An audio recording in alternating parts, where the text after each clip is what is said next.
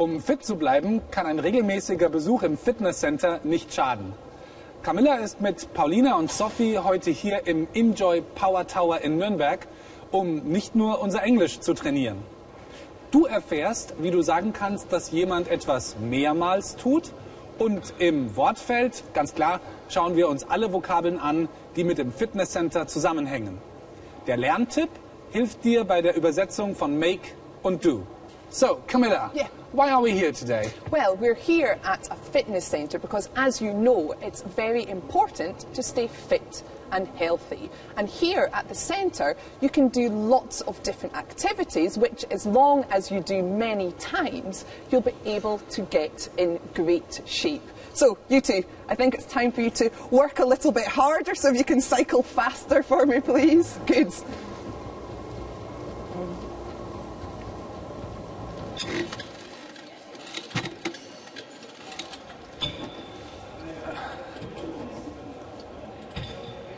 Ja, während ich mich hier anstrenge, sind Camilla, Paulina und Sophie auch nicht untätig und sprechen schon mal die nächsten Übungen durch. Du solltest genau zuhören, denn nach dem Gespräch gibt es wieder zwei Fragen zu beantworten. Erstens, Camilla gibt einen wichtigen Tipp, was du bei deinem ersten Besuch im Fitnesscenter auf jeden Fall beachten solltest. Wie lautet dieser Tipp? Und zweitens, ein neunjähriger russischer Junge hält einen ganz besonderen Rekord im Liegestütze machen. Welcher Rekord ist das? Okay, guys, do you want to come in and take a seat? Good, yeah, both good.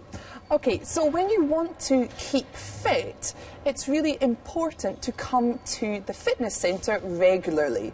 And you should do this once or twice a week. And if you come for the first time, you should always speak to a professional trainer and they will show you how each of the machines work and they'll also tell you how many times you should do each of the exercises. So here we have some special machines and these are going to work our arms. So you're both already sitting nicely on the machine. We need to make sure that our feet are pointing forwards. Good. And here, if you hold the handles, mhm, so put one arm on each handle, and then just slowly push down and lift back up. Good. So we'll see how many times Paulina and Sophie can do this exercise. We want to try and do it about 15 or 20 times. It's also important that you don't do too much exercise. Otherwise, the next day your muscles will be really sore. Good.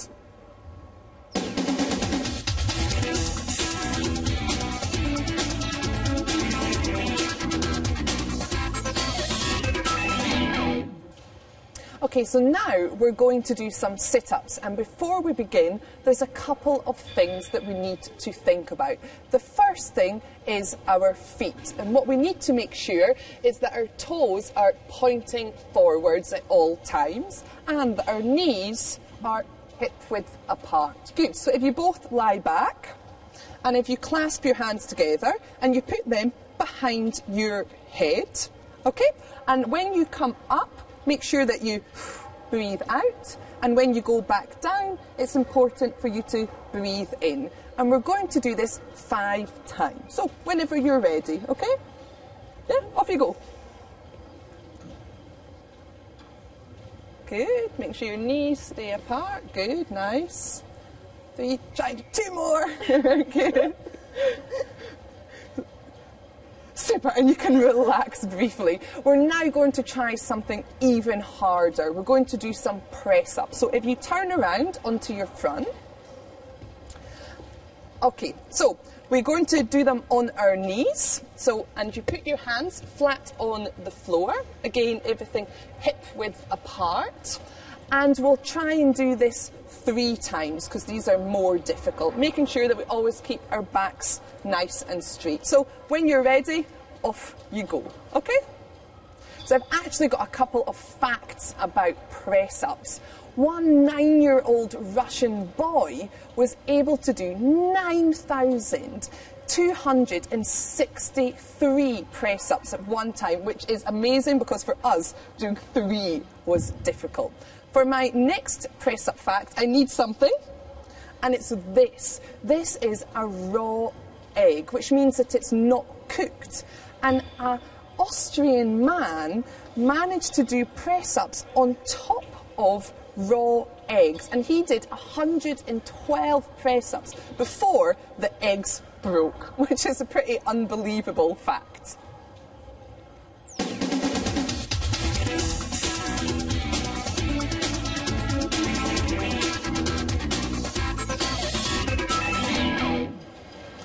Ja, wenn du genau zugehört hast, war es ja gar nicht so schwer, die Antworten auf die zwei Fragen zu finden. Als erstes solltest du herausbekommen, welchen Tipp Camilla uns für unseren ersten Fitnesscenter-Besuch gibt. Paulina, welcher Tipp war das? Ja, man soll, wenn man das erste Mal im Fitnessstudio ist, bitte mit einem professionellen Trainer sprechen. Richtig. Camilla hat gesagt, if you come for the first time, you should always talk to a professional trainer. Die zweite Frage war schon ein bisschen schwieriger. Ein neunjähriger russischer Junge hält nämlich einen ganz besonderen Rekord, was das Liegestütze machen betrifft.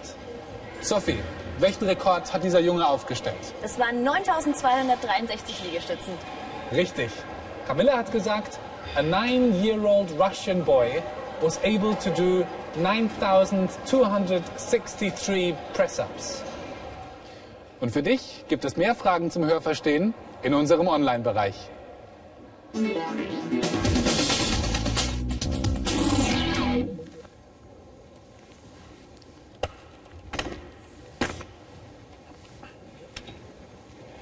Hier im Fitnesscenter in Nürnberg schauen wir uns an, wie du auf Englisch sagen kannst, wie oft jemand etwas tut.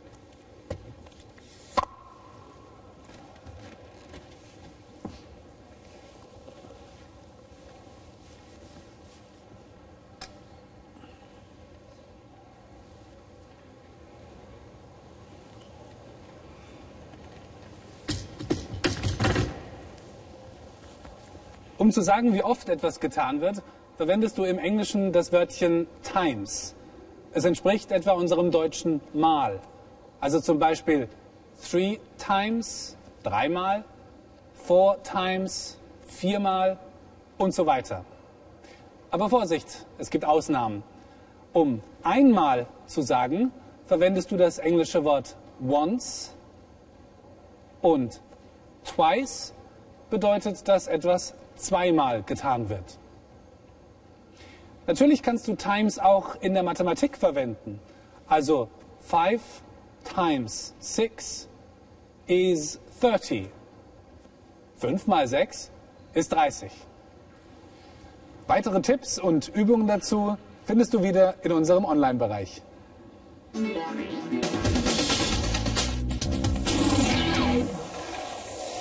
So now I'm going to show you some of the different machines and equipment at the fitness centre. This first machine is a rowing machine.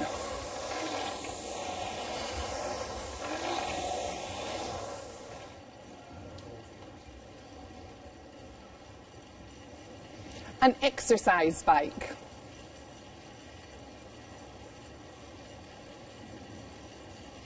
Okay, the next thing I have to show you is this. And this is a gym ball.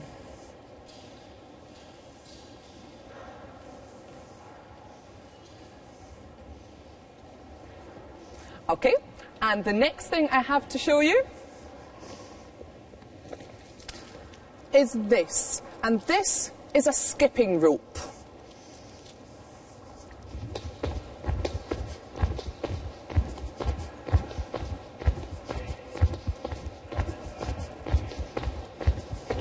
Okay, the next thing I have is this, and this is a weight.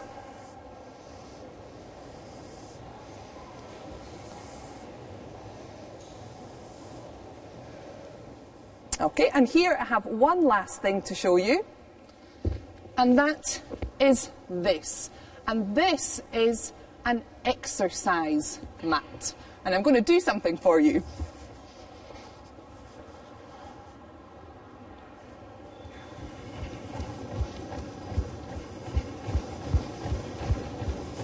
So now I'm running on a treadmill.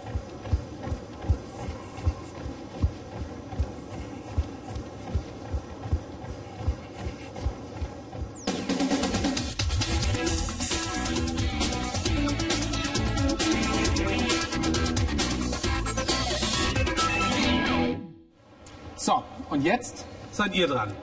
Wir haben hier einige Geräte aus dem Fitnesscenter aufgebaut und ihr dürft jetzt Camilla und mich auf diese Geräte schicken und wir müssen die Übungen machen, die ihr sagt. Ganz klar, dass dabei auch gesagt wird, wie oft etwas getan werden muss. Alles klar?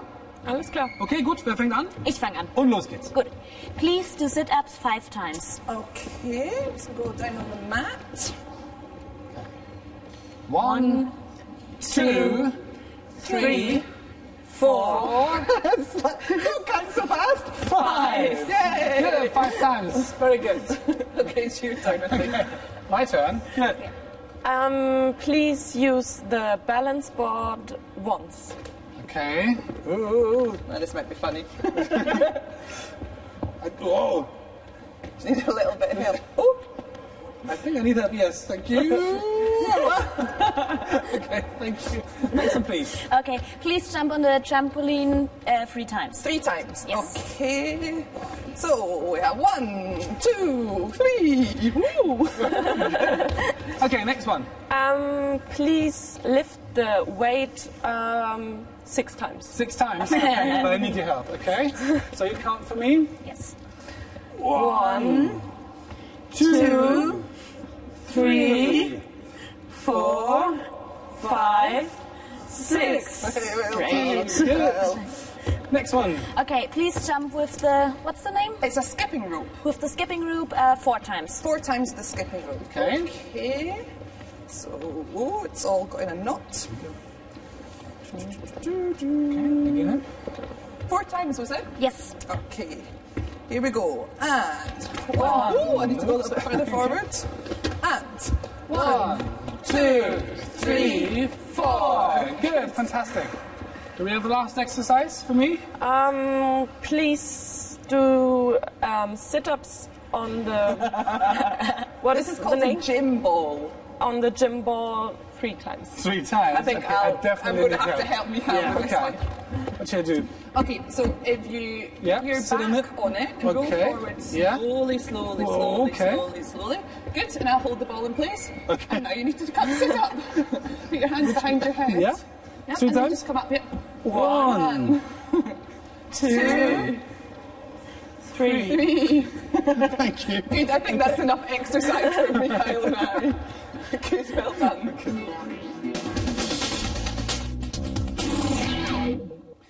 Im Deutschen kannst du machen und tun gleichbedeutend verwenden. Im Englischen gibt es hier Bedeutungsunterschiede. Make wird verwendet, wo etwas wirklich hergestellt wird. Also zum Beispiel make breakfast oder make a cake. Das Wörtchen do verwendest du, wenn du ausdrücken möchtest, dass du etwas durchführst oder ausführst. Also zum Beispiel do your homework oder do an exercise.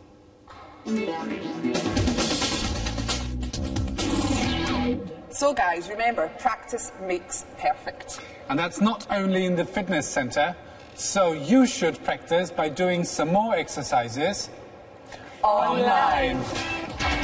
Let's go!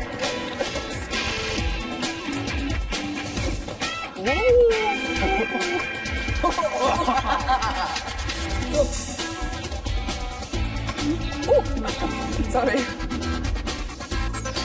Clean. Oh.